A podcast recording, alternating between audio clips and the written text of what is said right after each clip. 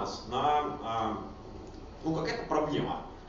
А, продавать стали меньше, либо мы сделали новую категорию, новые виды товары, и они тоже плохо продаются.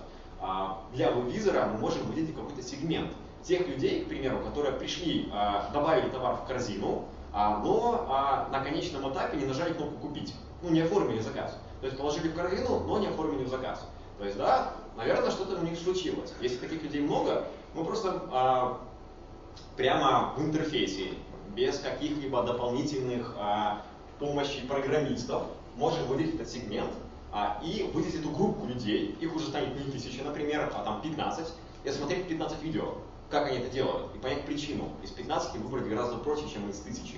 То есть мы увидим только тех людей, которые ходили, смотрели, а, добавили товар в корзину, но не купили. Возможно, форма плохая, возможно, большая, возможно, а, человек искал форму оплаты и а, не смог оплатить.